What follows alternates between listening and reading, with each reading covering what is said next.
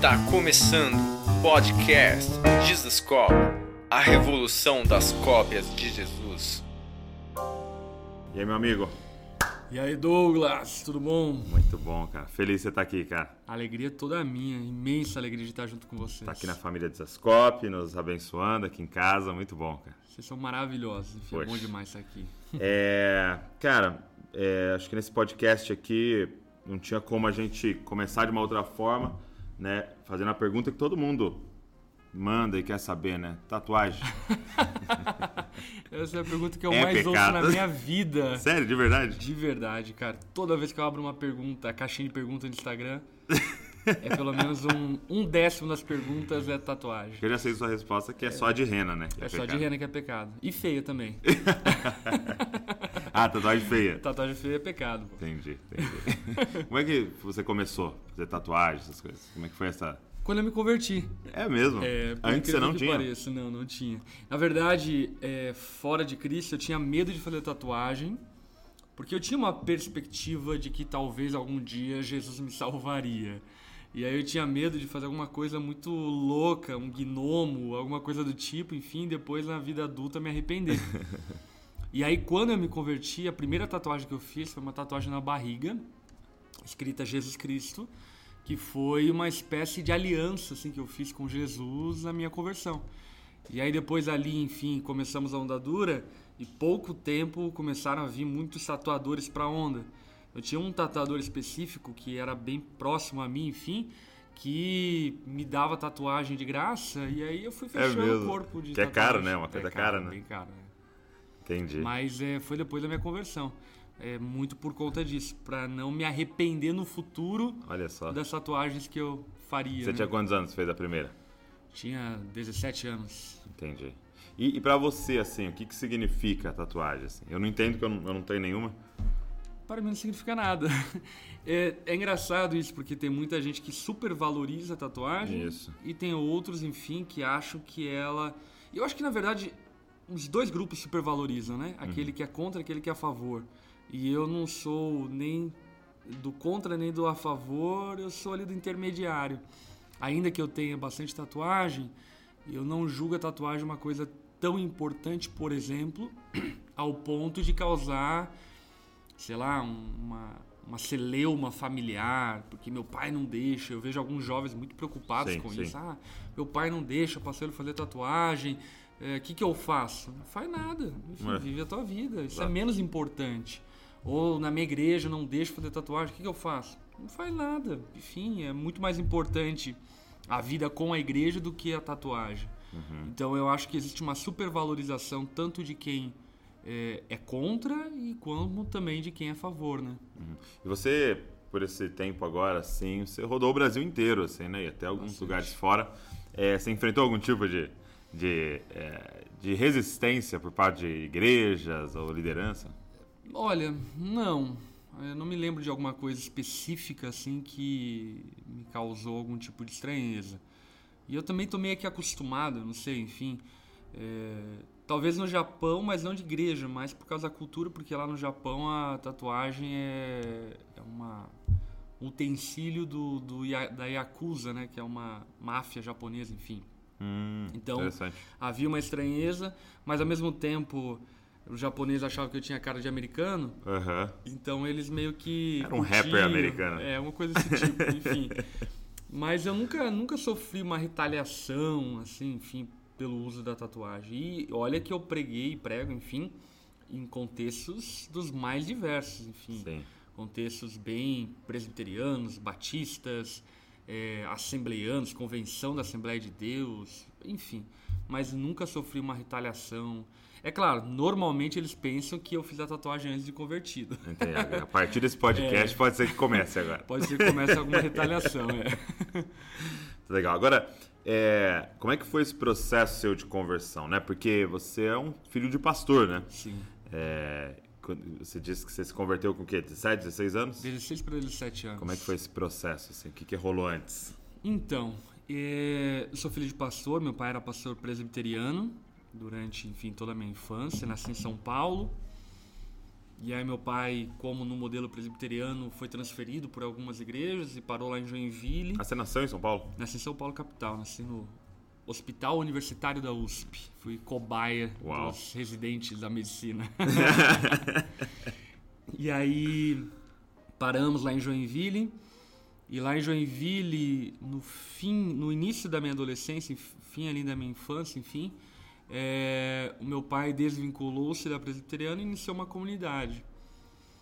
E eu não atribuo a isso, mas enfim, é, culminou que foi o começo da minha adolescência e meu pai estava com bastante atividade dentro da igreja e aquela proximidade que a gente tinha na, nossa, na minha infância não tivemos tanto, mas também, enfim, toda a questão da adolescência, assim por diante.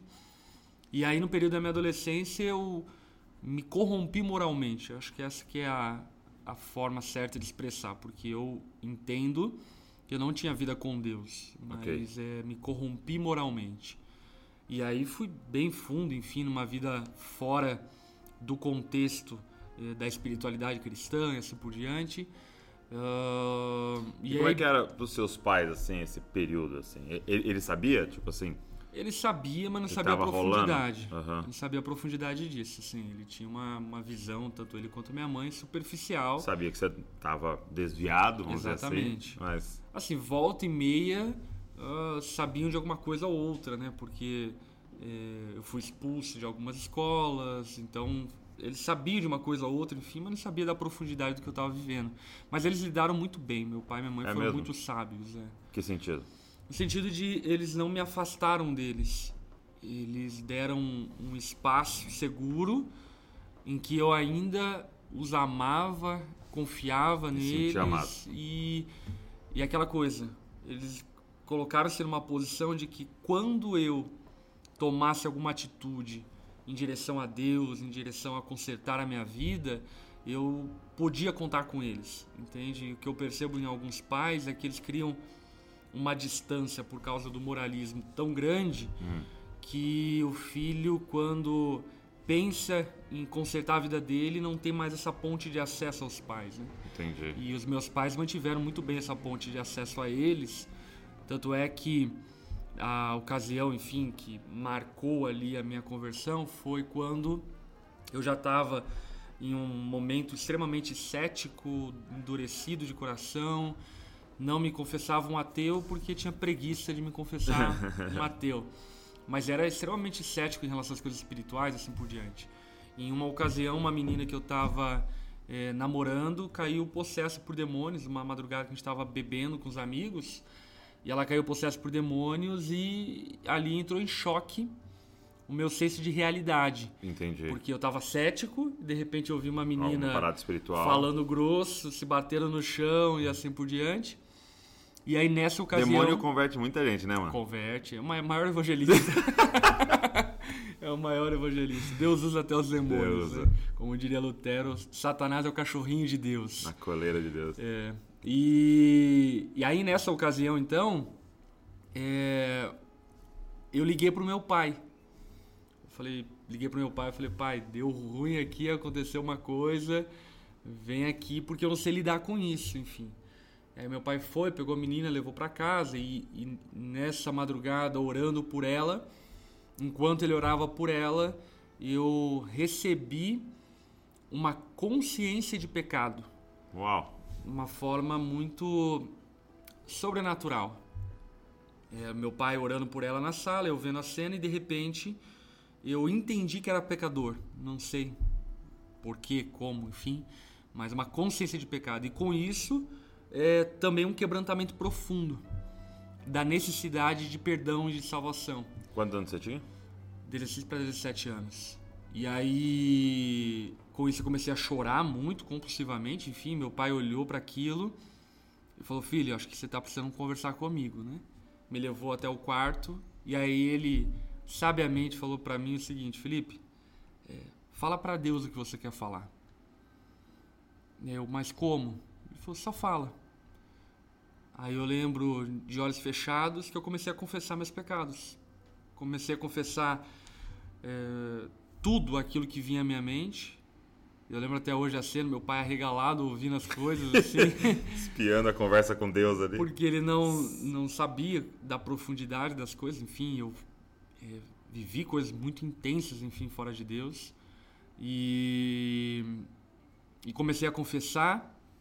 E naquela madrugada uma chave girou.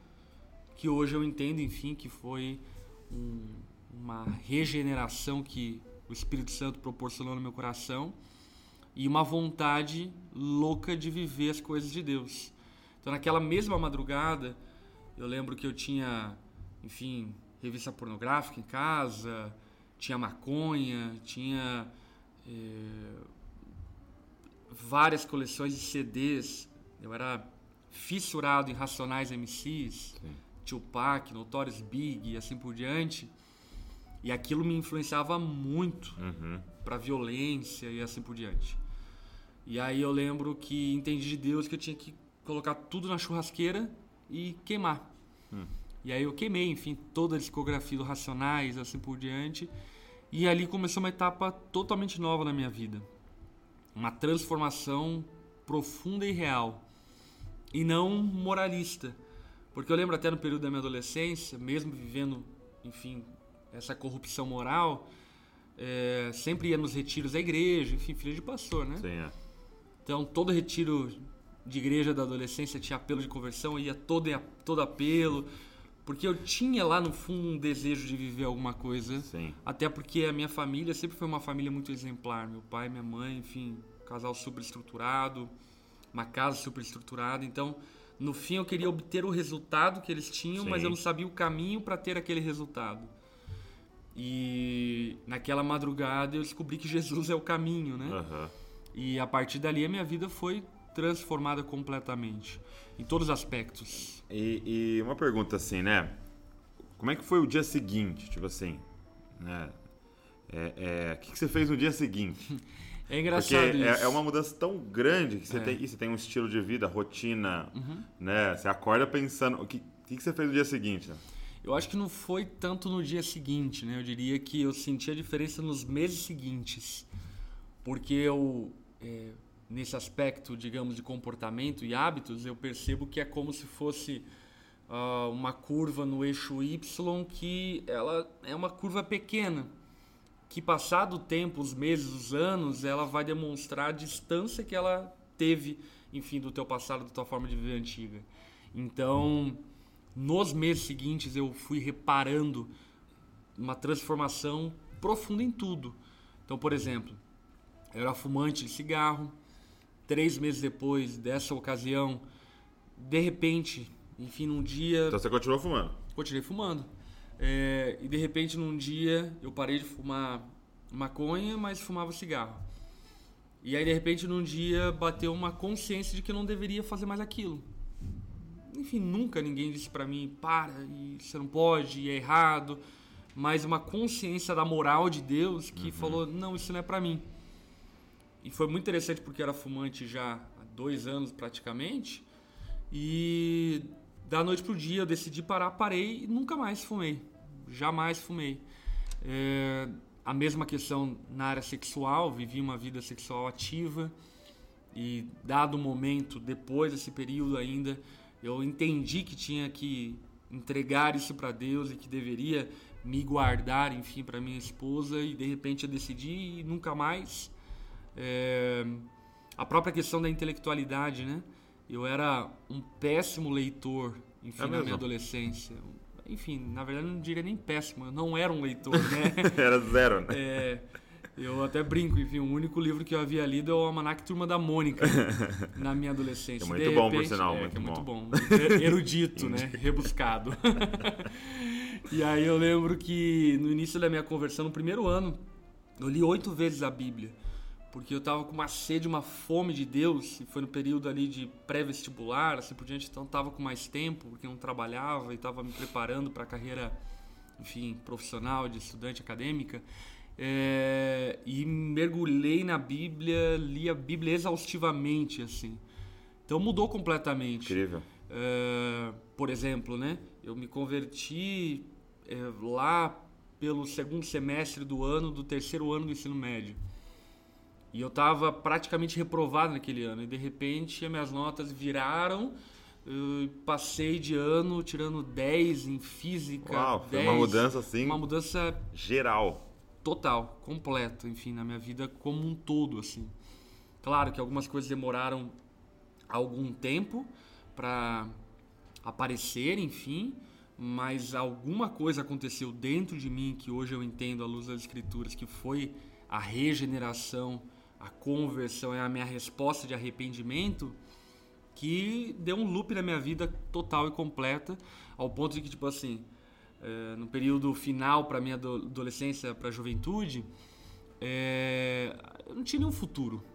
Enfim, era um péssimo estudante, era festeiro, baladeiro, não queria saber de nada. E de repente me converti, entreguei minha vida a Jesus. Um ano depois estava me formando em automobilística. É, no outro ano estava conhecendo minha namorada, que veio a ser minha esposa. Casei com 19 anos. Me formei em teologia com 21 anos. Fui ordenado ao ministério com 20 anos. Iniciamos a ondadura com 17 anos. Enfim, Deus Depois parece da sua que conversão, quanto tempo que você iniciou a andadura? foi um ano e pouco. Uau, É. meu Deus. A gente, a gente iniciou, enfim, eu e meus amigos, muito por causa da nossa conversão, porque junto comigo converteu vários amigos ao meu redor. E aí a onda ela nasceu nessa tentativa de criar um ambiente onde nós pudéssemos trazer os nossos amigos e influenciá-los acerca do evangelho. Tá, antes de você falar da, da onda, que eu quero saber desse início, assim, é... Então, qual, qual que é essa relação para você, até agora por experiência própria, e lógico, à luz das escrituras, é dessa, soberania de Deus naquele dia, você não escolheu isso, você não escolheu a menina ficar endemoniada, você não escolheu em- chorar compulsivamente, né? É, dessa soberania de Deus, totalmente Deus fazendo. E essa sua resposta, por exemplo, de ler oito vezes a Bíblia num ano, Sim. entendeu? Qual que é essa relação? É, e a pergunta é, dessa soberania de Deus e dessa responsabilidade humana, dessa resposta que você deu a isso, entendeu? Eu acho muito legal isso porque é uma um questionamento, uma resposta que na verdade na tradição cristã toda até aqui tem tentado se responder isso como sendo duas coisas antagônicas uma à outra, né? Uhum, uhum. Eu gosto muito como Charles Spurgeon escreve isso, porque ele não trata de maneira concorrente uma coisa em detrimento da outra. Pelo contrário, ele trata de maneira complementar e paralela uma à outra. Então, o que, que eu percebo? É, percebo à luz da minha experiência que naquele contexto eu pensava que eu estava fazendo alguma coisa. Você pensava? Pensava. Pensava, não, eu tô me decidindo por Jesus, assim por diante.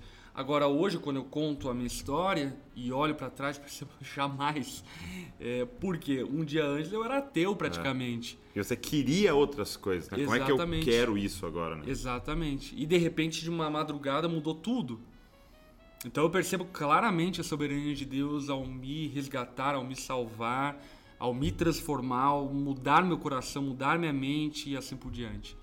Mas ao mesmo tempo, eu percebo a minha responsabilidade não no ato da salvação que Deus operou em mim, mas a minha resposta da salvação que me alcançou.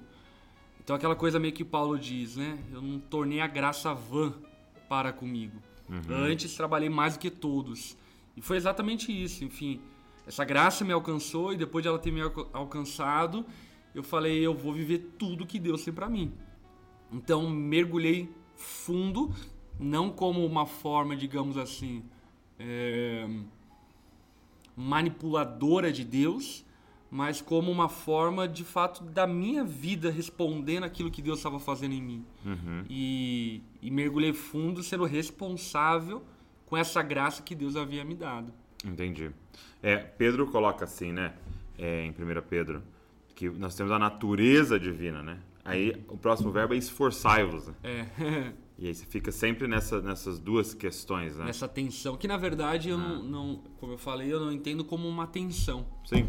Eu entendo como eh, linhas paralelas que não desfazem uma outra, né? Eu costumo dizer, inclusive, que a soberania de Deus é responsabilidade é do homem. Então fica com aquilo que é do homem e deixa Deus com aquilo que é dele, né? Exato. Então nós não deveríamos, eu diria, ficarmos tão preocupados em será que é Deus ou será que é eu que estou fazendo? enfim, se você pode fazer, quero crer que foi Deus que te capacitou para fazer e você deve Ah. responder aquilo que ele te capacitou para fazer. É, eu tava assistindo um seriado e, e na última temporada o- o primeiro episódio começa com uma frase, né? E aí dizia assim, é, eu não lembro o autor, mas dizia assim: o homem é livre para fazer o que quiser, mas não é livre para querer o que quiser. É. Mas esse é o dilema Essa do é livre-arbítrio, né? né? Essa é a questão, né? É. Por quê? Porque você, você era livre para Uhum. um dia chegar em casa, começar a ler a Bíblia e ler oito vezes É. no ano. Você era livre, de certa forma, para fazer isso.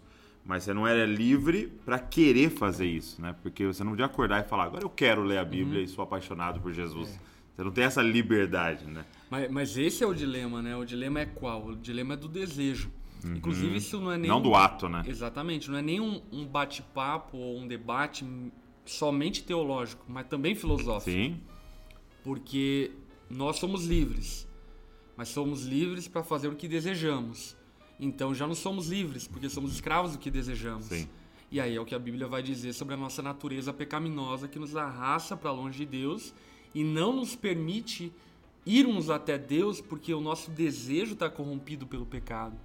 Então, se Deus não mudar o meu desejo para que eu vá até Ele, eu jamais iria até Ele. E na minha história hoje, olhando para trás, eu percebo isso evidentemente, claramente. Eu não iria para Deus, eu não viveria o que Deus tem para mim. Pastor, por exemplo, na minha adolescência era algo que inimaginável. Jamais, inimaginável. Poder- Poderia ser qualquer coisa, mas pastor nunca. E de repente, no meu primeiro ano de conversão, eu já estava Flertando. flertando com essa ideia, tipo assim, acho que seria legal. E pra mim, assim, claramente é uma mudança de desejo, uma mudança de coração que, no meu modo de entender, não fui eu que operou essa mudança, porque eu era incapaz de operar, né? Sim. É, Eu lembro de um, um pastor contando que um dia ele terminou de pregar, um jovem chegou para ele e falou: Eu não gosto muito desse negócio de, de igreja, de evangelho, porque eu gosto de ser livre. né?" Aí eu- o pastor perguntou para ele assim: Poxa, que legal, você é um cara livre? Ele falou: Eu sou um cara livre, eu gosto de viver livre e tal. Aí ele falou: Que legal, como que é seu nome? Aí o menino respondeu: Tipo, João. Ele falou: Pô, que legal, por que, que você escolheu esse nome? Aí ele, não, não escolhi, né? Meus pais escolheram. Pô, mas pelo menos você escolheu onde você ia nascer, né? É. Aí eu, não, mas pelo menos a língua que você ia falar, você escolheu. Não, ah, pelo menos a forma que eles iam te educar nos cinco primeiros anos de vida que determina toda a sua personalidade. Você escolheu, né? Aí ele falou, então, que liberdade você está falando? Exatamente, é. Entendeu? Que liberdade. Tipo, é. As pessoas hoje têm é, é, é, o Uma estilo de vida. de é, né? não, e, e o nosso estilo de vida, a nossa escolha está muito baseado naquilo que fizeram para nós, de bom e de ruim, Sim, né? E então você quase não é livre para querer o que você quer, né? exatamente. mas E- para lidar com aquele E desejo. né? por isso que a palavra vai dizer que tanto querer quanto realizar vem de Deus. né? Uau. Porque se Deus não mudar o nosso querer, jamais nós mudaríamos por nós mesmos. Então ele altera o nosso querer e nós respondemos a esse querer a partir da graça que ele nos dá para realizar aquilo que ele operou em nós como mudança de desejo de querer, né? Ó, muito bom. E aí, eu, acho que o grande desafio nisso tudo é o permanecer, né? Completamente. Porque é João 15, né? É, a videira é ele, a verdadeira, nós somos os ramos, ele está nos permitindo que a gente conecte nele, isso é graça, ele que se apresentou a nós e tal. O único verbo nosso ali é esse, então permaneçam. Permaneçam, permaneçam, permaneçam. E, e ele usa tantas vezes o verbo que você fala, cara, existe uma força me puxando para longe. É. uhum, Se eu tenho que, né, uhum. permanecer, é porque tem algo que quer nos tirar dessa videira, né? Acho que esse, esse é o nosso desafio. né? É, e existe uma grandiosidade nesse entendimento por conta de que, ao mesmo tempo que é um convite, é também uma promessa. Uhum. Porque, por exemplo, a gente olha 1 João capítulo 3, nos últimos versículos lá do capítulo, João vai dizer que aqueles que eh, amam permanecem em Deus. E ele permanece em nós e nós permanecemos nele. E aí João ele está entregando isso como uma forma de promessa para aqueles que vivem a natureza divina. Aqueles que vivem a vida com Deus permanecerão nele e Deus permanecerá neles. Então, ao mesmo tempo que eu diria que deve ser um esforço, responsabilidade humana, Uhum. é, de permanecermos, até porque eu diria que podemos sim usufruir menos ou mais daquilo que Deus tem para nós, é, é uma promessa que aqueles que de fato pertencem a Deus permanecerão nele e como diz Jesus mesmo, né? E ele jamais lançará fora, fora aqueles que o Pai o confiou. Né? Muito bom. E aí, então, você se converte, tem esse encontro real com o Espírito Santo e é, já na sequência te acende essa chama evangelística. Assim. O- a onda nasce disso, né? De um desejo de compartilhar esse Jesus que te salvou. Não tínhamos nenhuma pretensão de sermos igreja. Eu não tinha nenhuma pretensão de ser E pastor. era uma pretensão de ser o quê, então, no início? Era uma A onda. pretensão de ser alguma coisa para levar pessoas para Jesus. que eu não sei o que, que é. É, E tanto é que ela, ao longo do tempo, ela foi ganhando contornos ministeriais e, posteriormente, contornos de igreja. Entendi. A gente meio que foi crescendo e vendo as roupas adequadas conforme o nosso crescimento. Entendi. Não comprou a roupa antes. Exatamente.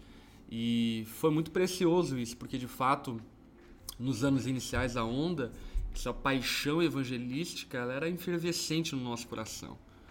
Então, nós sacudimos a cidade de Joinville com a pregação do O evangelho. que, que vocês faziam? Ah, tudo que você pode imaginar. Enfim, tudo. Ah, tínhamos, sei lá, vamos lá. Tínhamos a campanha da cruz, por exemplo. A gente fabricou três anos seguidos, enfim, uma cruz de ah, 90 centímetros por 40 centímetros de largura. E todos os membros da onda andavam com essa cruz para onde iam durante É mesmo? 21 dias. O propósito era trazer à consciência a ideia de que carregamos uma cruz espiritual da morte do ego e assim por diante. Então o cara ia à faculdade, Com a cruz. ia trabalhar. E aí você imagina, na última campanha foram 1.800 cruzes fa- fabricadas. Então imagina Uau. numa cidade de médio porte, que é Joinville, com 1.800 pessoas andando com cruz. Aquilo causou um estardalhaço aí no jornal da cidade, no jornal do estado, eh, jornal impresso, jornal televisivo e assim por diante. E seu contato com esses 1.800, por exemplo, era um culto que você Era um realizava. culto. Nessa altura do campeonato já havia os cultos e os grupos pequenos já funcionando. Ah, tinha células também do. É, debaixo da cobertura da comunidade Siloé, que é a igreja que meu pai pastoreia, nós funcionávamos, enfim, dessa maneira meio paralela à comunidade, Uhum. mas já tinha essa, essa cara de igreja. Sim, sim. Tinha uma, É. Já tinha uma cultura específica. Exatamente. E, enfim, praticávamos essa, eh, fizemos essa campanha de cruz, fizemos campanha do Siga Jesus, vestimos, enfim, uma pessoa de Jesus e que teatrava Jesus pelo centro da cidade, e aí a gente ia seguindo em fila indiana. Você imagina lá, mil Seguindo pessoas seguindo, Jesus. Jesus. em fila indiana pela mil cidade. pessoas seguindo ele.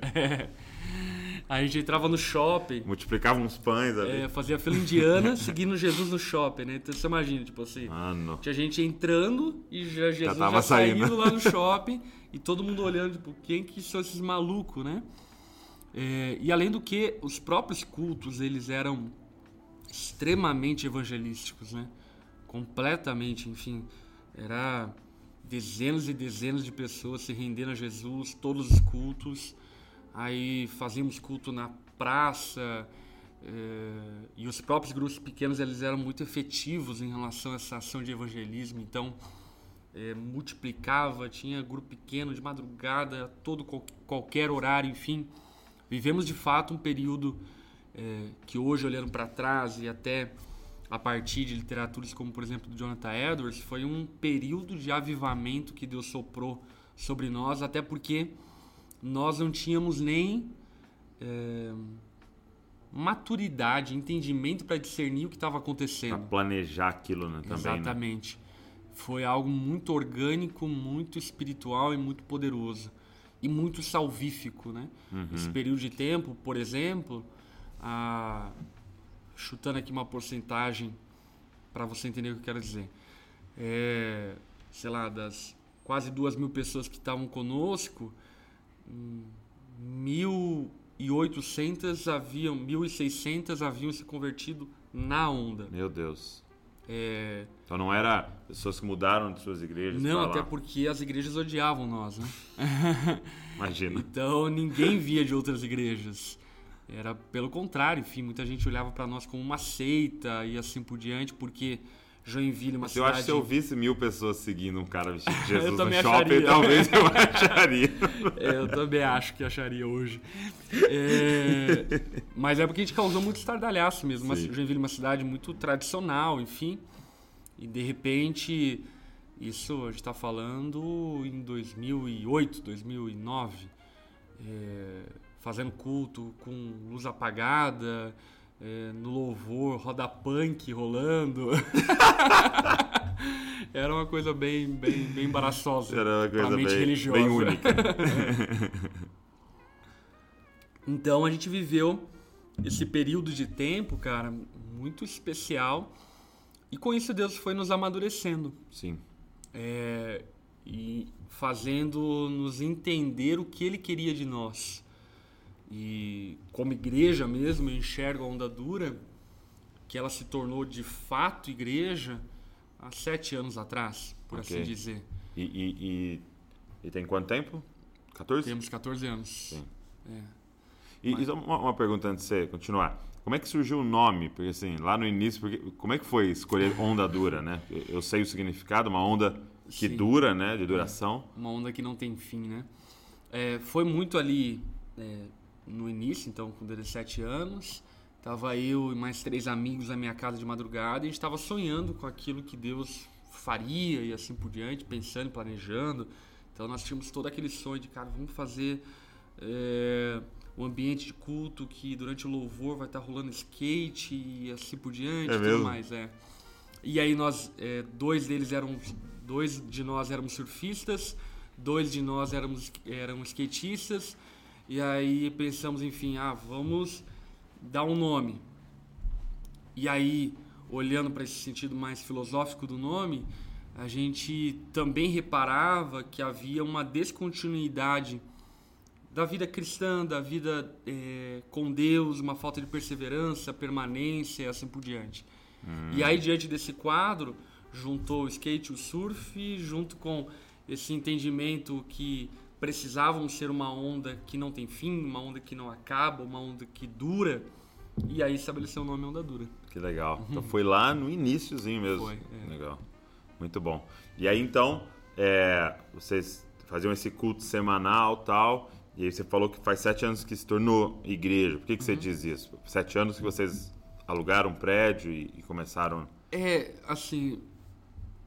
Aquela coisa, né? É, nesse sentido, não dá pra muito nós sabermos quando Qual a tornamos data, né? igreja. Uhum. é. Mas eu diria que sete anos atrás a gente rompeu com toda a dependência que nós havíamos tido com a igreja que meu pai pastoreia. É, e não apenas isso, mas parece-me que a gente adquiriu de fato essa autonomia espiritual, social, enfim, de dirigirmos a igreja. É, vivíamos já desde sempre muito é, autônomos em relação à igreja que meu pai pastoreia, mas ainda dependíamos muito dele. E há sete anos atrás, meio que rompeu esse lacre e agora estamos prontos para viver o que Deus tem para nós, com maior idade e com é, maturidade para lidar com os desafios. né? Entendi. E, e disso vocês já foram para um. Vocês já foram para um, um prédio. Fomos. A gente já. é, no antigo prédio que nós estávamos, ele, era, ele é um prédio da igreja que meu pai pastoreia, então a gente alugou esse prédio da igreja que meu pai pastoreia e, enfim, já adaptamos ele para nós. É um prédio bem descolado, todo Ah, é? colorido tal, enfim, bem legal. E aí depois desse período, que foi há sete anos que nós alugamos o prédio da igreja que meu pai pastoreia, três anos à frente, dois anos à frente, nós fomos então para nossa sede, que é o lugar que a gente está hoje. né? Legal. E, e sei que tem uma galera provavelmente nos ouvindo e até assistindo que passam por situações parecidas, né? De Deus entregar algo na sua mão, né? Que eu, eu chamaria de início um movimento, né? É. Que se torna igreja. é, teria algo que seria feito diferente?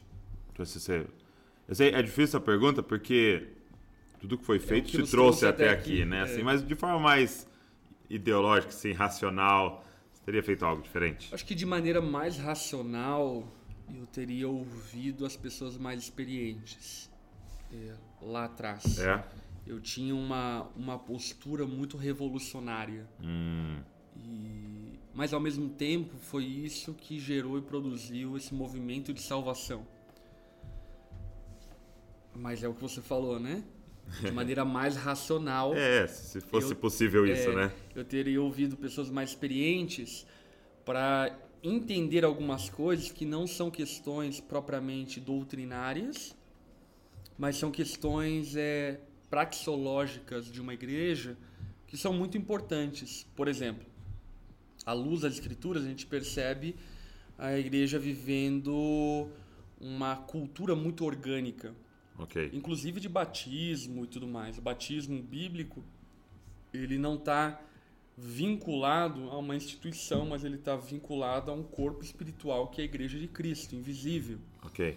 É, e a gente percebe é, dentro da realidade do Novo Testamento, por exemplo, a questão do batismo, uma, uma maneira muito orgânica de se viver e praticar o batismo. Enfim, creu, batizou. Exato. É não o- tinha o cursinho de batismo, né? Exatamente, é o Felipe, que não era um, um presbítero, enfim, era um diácono da igreja, um evangelista, enfim, pregando, é o eunuco no meio do caminho, batiza ele, nem sabe para onde ele vai parar esse eunuco, mas batiza. Paulo, Silas, enfim, na madrugada, batiza a família do carcereiro e assim por diante. Então a gente percebe é, essa, essa maneira orgânica de, de se praticar o batismo, por exemplo.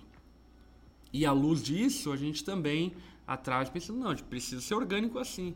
Uhum. E de fato foi muito importante, por exemplo, essa questão, porque muita gente chegou a Jesus, foi batizado e foi muito genuíno que vivemos durante algum tempo. Mas Você depois me contou até que a galera era batizada no trabalho, no- na em faculdade. qualquer né? lugar, em qualquer lugar, enfim, volta e meia era testemunho daqui, Mas como é que a galera fazia? Tipo um copo de água e. copo de água, debaixo da torneira. A gente costumava dizer e aconselhar da seguinte forma, né? Batiza com a maior quantidade de água que tiver. Possível. Possível. Então, se der para ser imersão, faça a imersão. Se for aspersão, faça aspersão. Porque cremos que o batismo ele é essa confirmação da fé que ainda continua sendo a nossa convicção. Sim, sim.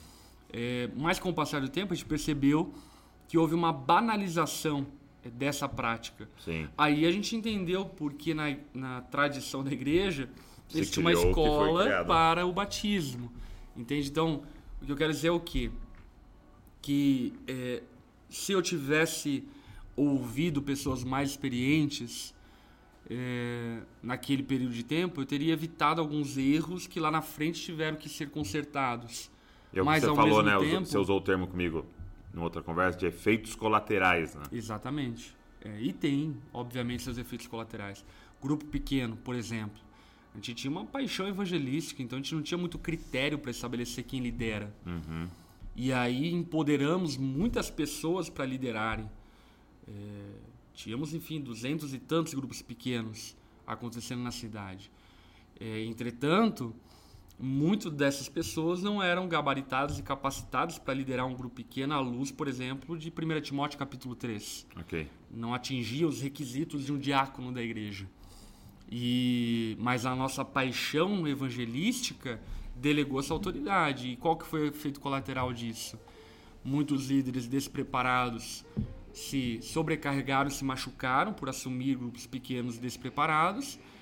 Muitas ovelhas foram feridas e machucadas por conta de terem líderes que muitos nem convertidos depois se descobriu que era, mas nessa paixão de viver o reino, de evangelizar e assim por diante, fez com que nós acelerássemos esse passo e ignorássemos essa recomendação bíblica. Então, o que eu quero dizer é o que no período de tempo que vivemos isso foi muito genuíno, Sim. Mas A intenção era muito boa. Exatamente, mas a conta quando, quando chegou foi alta. Por quê? Porque, por exemplo, nessa questão de você é, empoderar alguém para liderar a igreja é muito sério.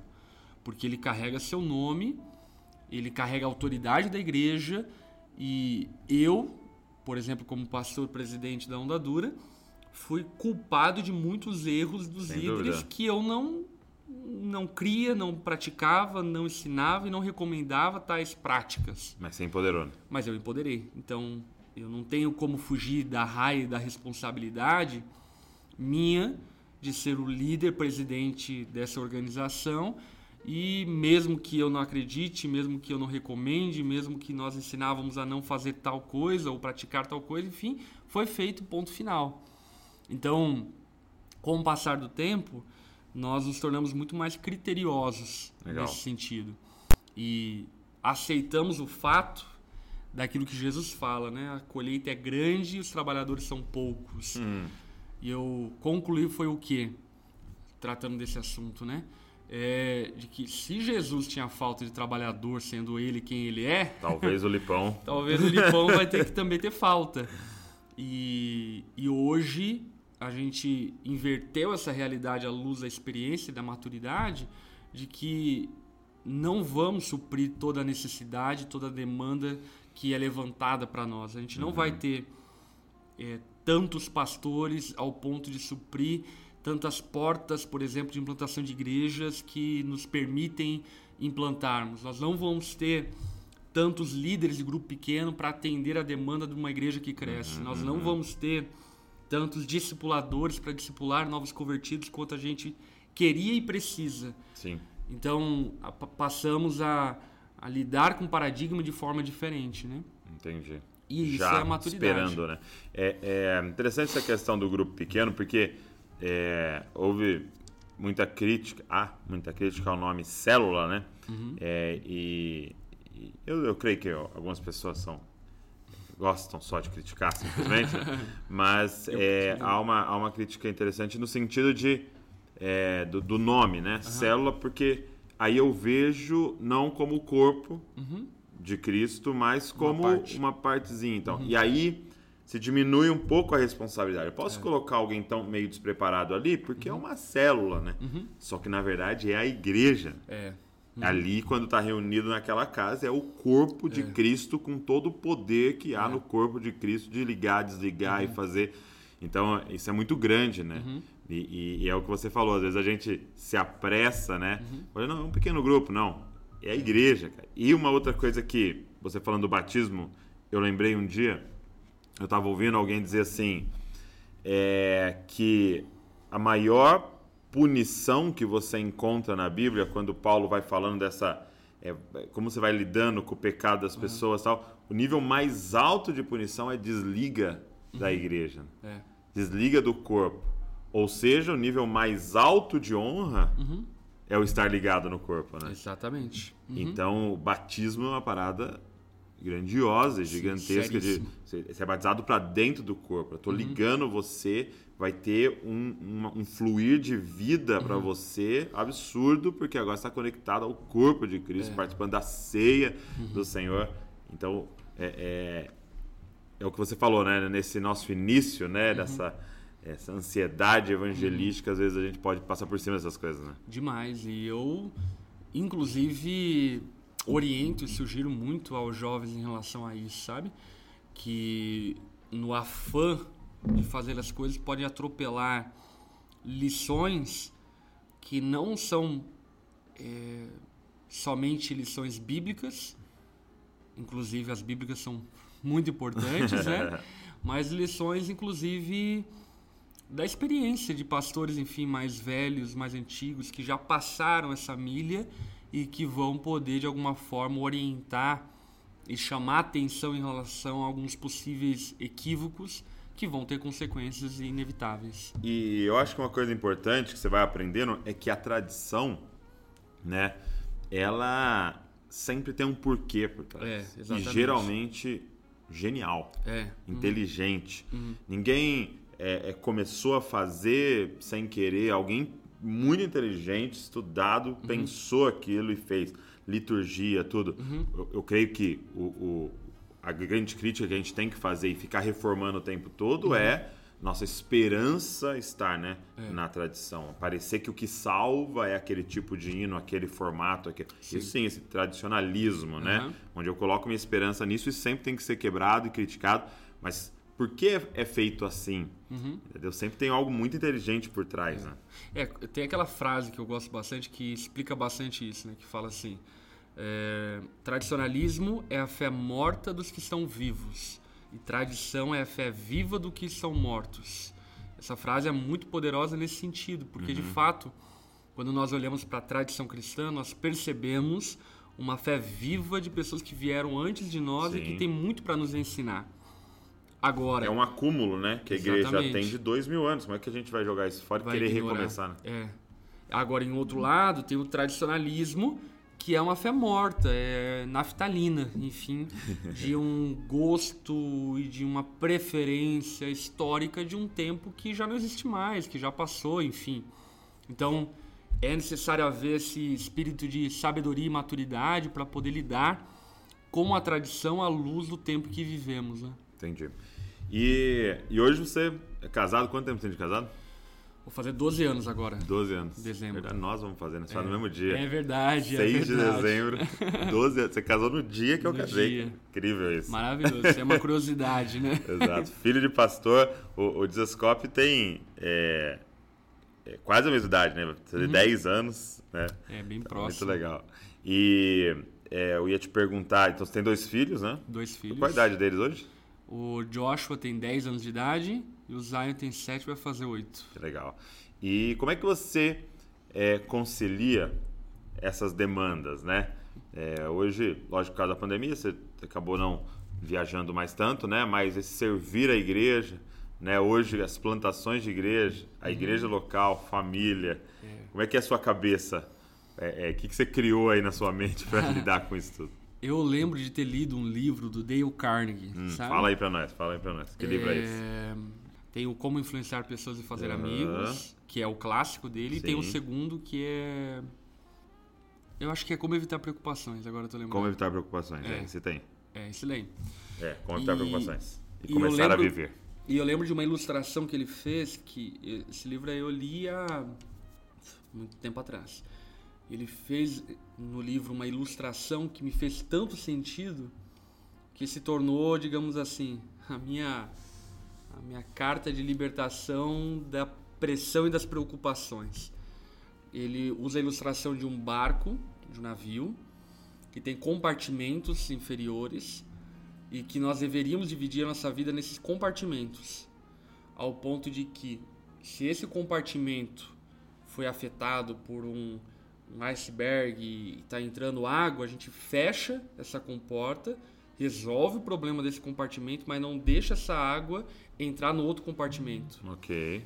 Ou seja, né, o que ele convida a exercitar como forma disciplinar é ter uma vida compartimentada ao ponto de que o problema ministerial não afete teu problema familiar, o problema familiar não afete o ministério da pregação, o problema do- da pregação não afete na tua paternidade. E isso para mim fez muito sentido, apesar obviamente de entender que somos seres integrais Sim, sim. e que é um desafio enorme, é, não é tão cartesiano assim Não é compartimentar simples, a vida, né? Aham. É, mas emocionalmente é um exercício que me ajuda muito. Então eu sou muito, digamos, é, organizado em relação a isso. Quando eu tô na minha casa, eu tô na minha casa. Ah, é? Quando eu Você tô na faz esse eu tô... exercício de forma consciente, assim. Exatamente. Então, por exemplo, celular, é, WhatsApp. Eu tenho um horário do dia em que eu leio mensagem. Você tem? Eu não fico lendo mensagem o dia todo. Poxa, achei que tava me ignorando. Muita gente acha, inclusive. É, mas eu tenho períodos no dia que eu vou tirar. Agora eu vou ler mensagem. E aí leio a mensagem, respondo Então você não responder. tremeu, você não pega. Exatamente. Meu celular não tem notificação para começar, né? Legal. É, Instagram também, da mesma forma. Por exemplo, né? Me disciplino para não ceder ao vício das redes sociais, não ficar vendo timeline. Eu raramente fico vendo timeline. No máximo vejo ali duas, três fotos que estão ali na, na- no feed e ponto, acabou. Não sou uma pessoa que fica interagindo muito nas redes sociais, assim por diante. Porque nesse aspecto eu me disciplino para ser muito intenso no ambiente que eu tô. Tá. Então se eu tô pregando, eu tô ali inteiro. Se eu tô viajando, eu tô viajando inteiro. Em casa, eu tô na minha casa, eu tô na minha casa inteiro. É, Então, por exemplo, ah, literatura. Inclusive, durante esse período de pandemia, eu fui afetado por conta disso. Por conta de quê? De que eu lia muito como hábito nas minhas viagens. Hum, Então, ah, viajava, lia três, quatro livros, enfim, um livro no voo, outro livro no outro, e voltando mais um livro, e no hotel mais um, enfim. É, e agora, com esse período de pandemia que diminuiu o fluxo de viagens, eu Aham. estou mais em casa. Estando mais em casa, ainda que eu continue, obviamente, permanecendo com o hábito da leitura, é, eu quero aproveitar esse tempo para estar com meus filhos. Então, Entendi. eu tô com eles, entende? E isso me ajudou demais incrível isso. porque de alguma forma me faz é, viver uma vida focada no tempo presente e não nas minhas ansiedades e nem nas minhas é, dores do passado, alguma coisa do tipo, mas faz viver o tempo presente. Muito bom esse exemplo, hein? Então, compartimentos, te fecha ele, vamos lidar com ele, vamos resolver e tal, mas não deixando afetar os outros. Eu, eu- Exatamente. eu vejo isso, sim, nesse contexto de filho de pastor, né? Que é um dos maiores perigos de todos, né? É. Então, você está num momento de almoço, falando do presbítero que É. traiu, que deu mancada e tal, e chora na frente dos filhos e tal, e é, é o que você falou, aquela água vai entrando, né? E aí é uma questão de é é inteligência emocional. É. né? É desenvolver uma capacidade de lidar com suas emoções ao ponto de não afetar sua casa. Então, por exemplo, eu com minha esposa temos uma vida muito aberta de diálogo e assim por diante. Mas eu conheço o temperamento dela e sei que ela é afetada emocionalmente muito é, facilmente por alguns problemas, lutas, assim por diante. Então tem muitas coisas que assim eu preciso contar para ela porque eu preciso de alguém que carrega essa carga comigo. Uhum. Mas tem outras coisas que eu percebo e discerno que não, eu dou conta de lidar com isso. Então não vou compartilhar com ela. contaminá-la, né, daquilo. Exatamente, não vou compartilhar com ela porque vai contaminar ela e nosso casamento vai ser contaminado por conta disso. Então essa habilidade, maturidade emocional é fundamental, porque de fato hoje eu carrego muitas responsabilidades, né? É, sou marido, pai do Joshua, pai do Zion, é, sou pastor titular da igreja em Joinville, uma igreja que tem 2.500 membros, por assim dizer. Sou pastor presidente dessa rede de igrejas, que hoje já são 12 igrejas, outras 14 sendo implantadas, outras 30 sendo ensaiadas para começar uma implantação Meu Deus. igreja sendo implantada na Europa, Portugal, igreja sendo implantada nos Estados Unidos. Então, é um universo, e ainda mais um ministério itinerante que eu entendi de Deus como chamado para cooperação do corpo. Então, manter tudo isso é um malabarismo que exige inteligência emocional. É. E, e esses, é, essas decisões pontuais, né? É. Como, por exemplo, ver menos rede social e assistir menos filme e É. tal. Então, é, é engraçado isso, porque eu percebo as pessoas desejando muito certos resultados, mas sem é, é, querer pagar Uhum. Sem a certos resiliência, preços, né? sem a resiliência necessária, né? Agora você falou algo interessante que eu lembrei de uma história que me disseram que é o Obama, mas conta tanta história do Obama que às vezes você não sabe mais se é verdade. Mas achei legal a ilustração, né? De ele tava, que, que o Obama estava numa entrevista com uma jornalista e ela perguntou assim: Presidente, quem é a pessoa mais importante no mundo para você? E aí ele falou: Nesse momento você. Muito bom. E é isso, né? Uhum. Tipo, tá eu e você nessa sala, estamos fazendo essa entrevista aqui. É. Entendeu? É tudo que eu preciso tenho. viver agora como se você fosse. E, e é doido isso, porque aí a gente tá com isso aqui, né? Uhum. E aí você falando, você fala, ah, é legal, ah, aham, tal. Uhum. E tipo, é, gente não dá a devida importância, né? Pra quem tá na nossa frente, né? É, é uma cadeia, né? É uma cadeia que você vai é, sempre viver uma virtualidade de vida, nunca a realidade dela, né? É, eu, Você nunca óbvio- tá ali, né? Exatamente. Obviamente que eu sou a favor de rede social, Sim, sim. ainda que tenha o dilema da rede social. né? não, não assisto. Eu sou a favor. Você vai acho, parar de seguir todo mundo aqui.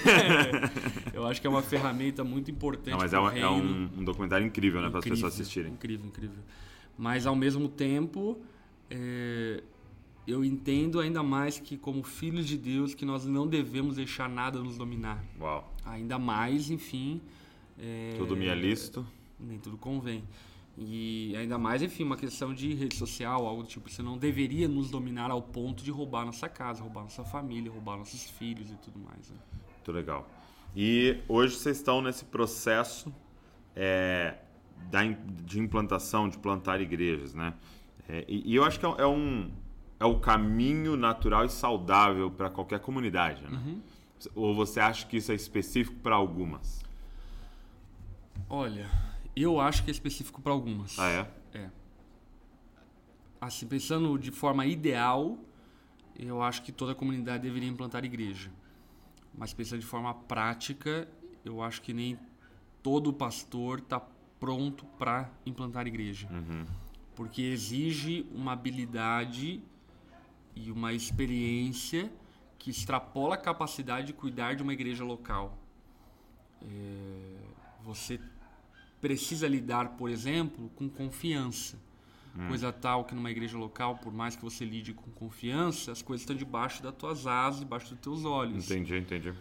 E, e para lidar com confiança, você tem que lidar com preparo. Uhum. Para lidar com preparo, você vai ter que dedicar tempo para formar e forjar aqueles que vão liderar as Ser outras enviados. igrejas, serem enviados. Ao mesmo tempo, você tem que é, confiar, mas ao mesmo tempo você tem que cuidar. Então, É delegar, mas não delargar, né? Então, é uma série de habilidades que nem todo pastor local tem. É, e é óbvio que quando eu digo isso, eu estou pensando é, na múltipla forma do corpo de Cristo. É, é um ser. dom específico, né? É. É. E, e não que seja um melhor dom, mas é, é uma habilidade, é um dom que é muito, eu diria, para alguns. Ok. Inclusive, por exemplo, a gente vê igrejas fenomenais como a Elevation Church, que a gente estava inclusive conversando hoje, né? A Elevation, a igreja do pastor Stephen Furry, é uma igreja sensacional.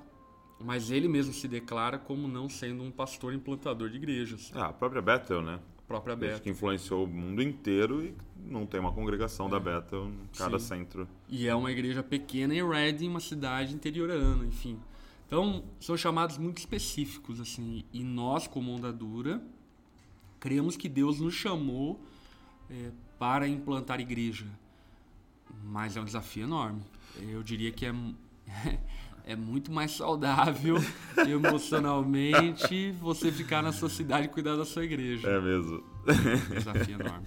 O, é, tá- quando eu tava lendo o Formador de Heróis, é, me veio assim uma, uma ilustração, até pensando no Jesus Cop como movimento e tal, é, de que a, a, a organização, né, a igreja, o movimento, é, ele é como uma pessoa, né? Então, quando você nasce, quando a pessoa nasce, o bebê ali, nos seus primeiros anos de vida, todo, todo o esforço, todo o pensamento é como crescer, né? A grande pergunta é essa, como crescer? Tu te leva no médico, mede, É. e aí o peso tá crescendo, tal, então tá tudo certo, porque o, o saudável é crescer. Né? Então você vai estabelecendo as rotinas, né? O que, que come, o que, que faz para crescer. Aí chega na adolescência, você não tem mais essa preocupação, apesar de ainda estar crescendo. Porque as rotinas estão tão estabelecidas, né, que cresce naturalmente, né? E aí vai crescendo e, e agora a pergunta da adolescência é o que- quem somos nós? Uhum. Para que, que eu tô aqui? Quais são minhas habilidades? Começa a se descobrir e, e já ensaiar ali uma missão de forma muito específica. E aí chega a vida adulta. E é interessante da vida adulta que você não cresce mais. Uhum. né? Você- Você não vê mais esse crescimento. Então, eu tenho 1,85, faz, sei lá, mais de 10 anos, tenho 1,85, né? E, e aí a pergunta agora é como reproduzir, né? Uhum. Então, o Douglas tem 1,85 e vai ter 1,85 até o final, provavelmente até diminua, mas agora eu tenho mais um metro de Davi aqui pra cima e mais É. um metro de Luísa aqui pra cima. Uhum. Então agora eu, eu cresci no outro, né? É. Então, é, eu acho tão saudável essa lógica, o que você falou tem dons específicos para isso, mas esse período, né? Uhum. E eu tenho visto isso no Jesus Cop. Uhum. Então, é, a gente foi crescendo, hoje a gente tem um milhão em todas as plataformas, vamos uhum. dizer, né? Vamos analisar o movimento em si. Então, tem um milhão em todas as, as redes sociais, tá? Uhum. Eu posso colocar uma meta, vamos chegar a 10 milhões? Vamos para a próxima placa uhum. do YouTube, entendeu? Ou eu posso pensar, vamos investir uhum. em 10 líderes da nação para cada um ter um milhão? Sim. Né? Uhum. Vamos plantar novos movimentos, uhum. Entendeu? Talvez eu não alcance certo grupo, certa igreja no Brasil, né? Mas e se a gente levantasse, discipulasse alguém é. que vai alcançar esse grupo no Brasil? Exatamente. Mas aí eu acho que esse pensamento, ele é um pensamento que aí sim é para todo mundo, que é o que toda igreja deve ter algo para compartilhar com a nação e com o mundo. Com a igreja global, né? É, e inclusive eu diria que ela não deve ser precipitada em relação a isso. Por conta do quê? É, por conta do período de crescimento. E que eu vejo, por exemplo, e até volta e meia eu falo com alguns líderes em relação a isso, né? É que eles começam a igreja há um ano atrás e a primeira coisa que querem fazer é uma conferência. E conferência, né, até do termo, é conferir. Conferir o quê? Você não fez nada ainda. um ano você nem. Não teve ninguém que saiu da tua igreja ainda. Exato. É, não tem ainda dilemas e know-how para poder explicar e mostrar para os outros o que você está fazendo. E é óbvio que eu entendo a motivação santa, enfim, de promover uma conferência, coisa do tipo, mas é, eu percebo que existe um aceleramento exacerbado e fora de medida, desmedido com a realidade. É, cada igreja, ministério, enfim, precisa ter uma leitura correta da estação em que está para que possa focar naquilo que precisa ser focado. Por exemplo, uma igreja pequena. Cara, o pastor tem que saber o nome de todo mundo. Para mim, isso é uma regra. Ok. É, agora, eu, como pastor de uma igreja de mais de 2 mil membros, como pastor presidente de uma rede de igrejas, meu irmão, eu vou apresentar filho lá que eu esqueço o nome e troco o nome. Apresento uhum. Luiz enquanto é Fernando o nome. vou fazer casamento de pessoas de vez em vez em quando, enfim, que eu não, não tô por dentro. Sim. Apesar de eu ter, obviamente, uma equipe, equipe pastoral que está tá vivendo essa coisa de saber o nome, de estar tá próximo, visitando, aconselhando e assim por diante. Mas esse entendimento das estações. Aí o que eu percebo é o cara que vive ainda uma realidade ministerial pequena e quer, sei lá, chegar na hora do culto, subir no palco, pregar e ir embora para casa dele. Não, filho, tem que chegar três horas antes do culto, ajudar a arrumar a cadeira, suar, ir lá no banheiro, passar um, um papel debaixo do sovaco, trocar de camiseta para poder pregar depois do culto, ficar conversando com a galera e aí comer pizza e depois ir para casa, entende? Então, Entendi esse entendimento das estações do ministério é fundamental, né? Muito legal, muito legal. E eu acho, né, eu comecei esse raciocínio para chegar uhum. a essa conclusão, né? E eu acho que todos deveriam chegar, chegar, a um né? tempo de reprodução. Como a gente, por exemplo, citou a Bethel, né? A Bethel, ainda que não seja uma igreja implantadora de igrejas, é uma igreja que reproduz no mundo todo. É, é. Ela, além de formar ministros que, enfim, é, tocam, influenciam a adoração no mundo todo, ela forma materiais, literatura, forma, enfim, diversos yeah, ferramentas. E o Jesus Culture, por exemplo, em Sacramento, Exatamente. uma igreja incrível que né, nasceu, nasceu a partir da Bethel, né? Isso é muito legal. É, eu acho que esse é um desafio e essa questão da plantação da igreja precisa ser ainda mais falada e valorizada porque nada se compara a uma igreja nova. Né? Uhum.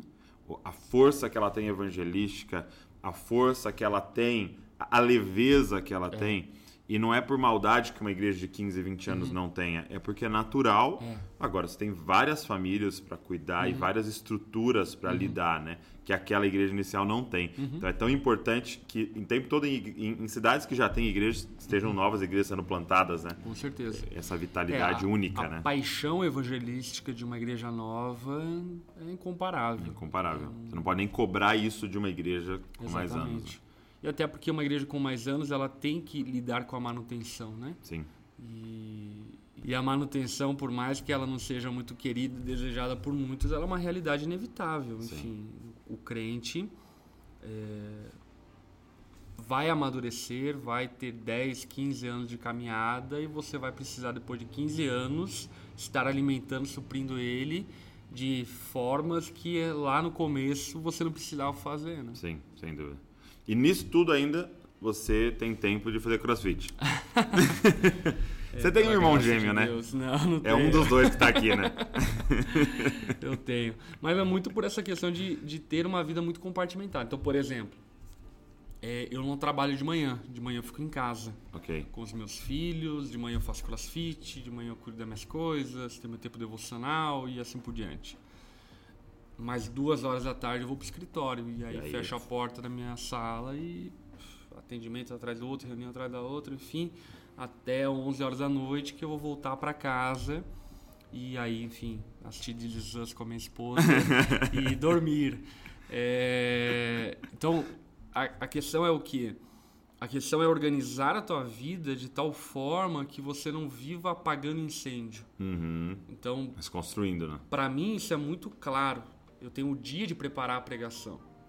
Eu tenho o dia de preparar o roteiro de estudo bíblico que vai para os grupos pequenos. Eu tenho período de dia, de tempo para cuidar das questões administrativas. Eu tenho outro período que eu abro para atendimento. Então, por exemplo, Sou pastor titular de uma igreja e eu quero continuar tendo contato com as ovelhas. Então eu tenho duas tardes e noite para aconselhamento. Então qualquer pessoa da igreja vai lá, marca horário e vai conversar comigo, ainda que demore duas, três semanas, enfim, vai lá. E é maravilhoso porque mantém o meu coração conectado. Uhum, sabendo o que está acontecendo. À né? igreja local, ao pastoreio da igreja e tudo mais. Então é uma questão de organização. E, enfim, faço crossfit, surfo também. Que legal, muito bom. Meu amigo, obrigado. Que Foi isso. muito abençoado aqui. Na verdade, o Marcos Comentários só filma, mas é para mim, na verdade. bom demais. Deus abençoe muito sua família. Em nome de Jesus. A onda dura tudo que vocês estão construindo aí, viu? Vocês estão marcando a nossa nação. Deus abençoe demais, família de Discope, Discope como um movimento, que o Senhor possa levá-los ainda mais longe. Amém. Glória a Deus. Espero que você tenha sido abençoado por esse papo aqui que a gente teve. É, queria te incentivar a compartilhar aí. Pega essa conversa aqui e manda para todo mundo. Pega esse link. Está assistindo o podcast, divulga para a galera aí. E claro, se inscreve no canal do YouTube aqui, se inscreve aqui na sua plataforma de podcast para você receber tudo que a gente está fazendo aí. Deus abençoe você e não se esqueça, você é uma cópia de Jesus. Valeu. Valeu, gente. Tchau, tchau.